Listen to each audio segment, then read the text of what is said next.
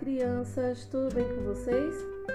Hoje nós vamos relembrar a escrita de palavras usando letras do alfabeto que nós aprendemos recentemente. Aliás, nós relembramos recentemente. Isso mesmo, estou passando por aqui para explicar a atividade do caderno de atividades de português. Vamos lá?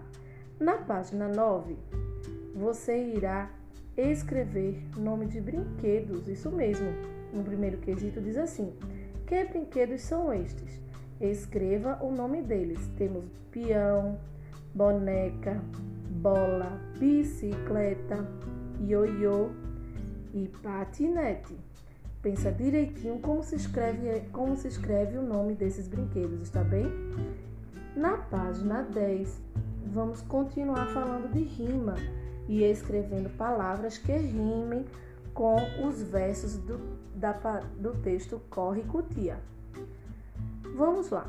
No segundo quesito diz assim: complete a canção da brincadeira Corre Cutia com as palavras do quadro, que tem assim: cada quadrinho tem uma palavra que você irá completar as frases que estão incompletas.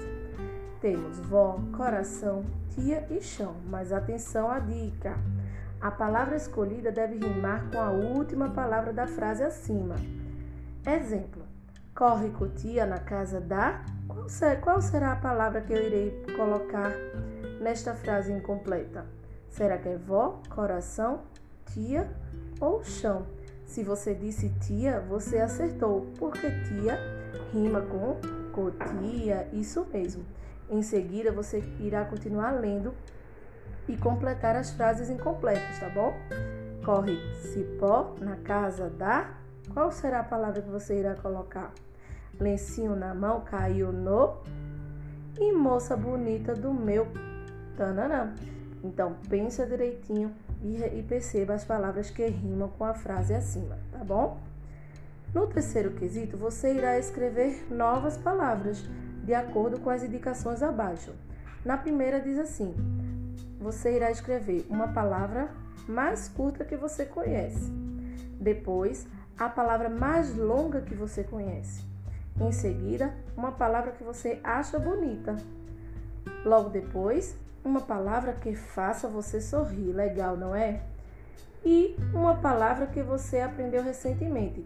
E não esquecendo, uma palavra que rime com brincadeira. Legal, não é, gente? Então vocês irão refletir sobre a escrita, pensar nas palavras, pensar como se escreve, com muita atenção. E se você tiver dúvida, consulte um alfabeto, está bem? Um grande beijo e até a próxima atividade.